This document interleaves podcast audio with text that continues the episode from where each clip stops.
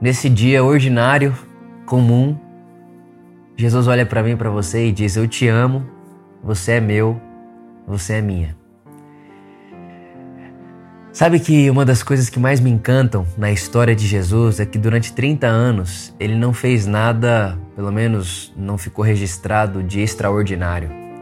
Ele viveu 30 anos ali de uma maneira ordinária e até nesses três anos de ministério dele a gente consegue ver Jesus fazendo coisas ordinárias, como comer, coisas que se faz todo dia.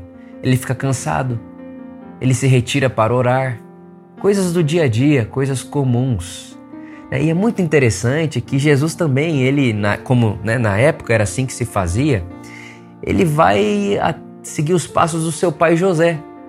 E ele aprende a profissão do seu pai José. Então, em Jesus, nós temos um Deus encarnado que trabalha com carpintaria.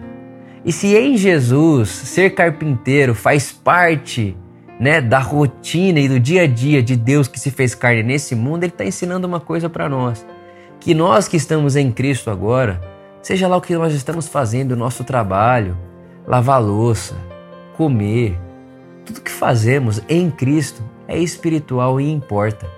Não há nada que você faça, não há nada que eu possa fazer que não importa para Deus, porque no final nós estamos todos conectados. E a maneira como eu levo a minha vida, a maneira como eu levo qualquer que seja, qualquer que seja a ação, da menor possível até a maior ação do meu dia, interfere na vida de pelo menos uma pessoa. E a maneira como Vitor interfere na vida das pessoas importa e importa muito para Deus.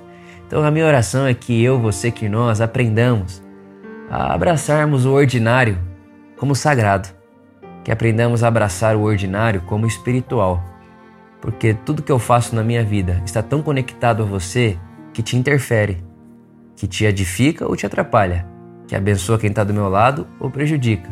E a maneira como a minha vida interfere na vida das pessoas importa e importa muito para Deus.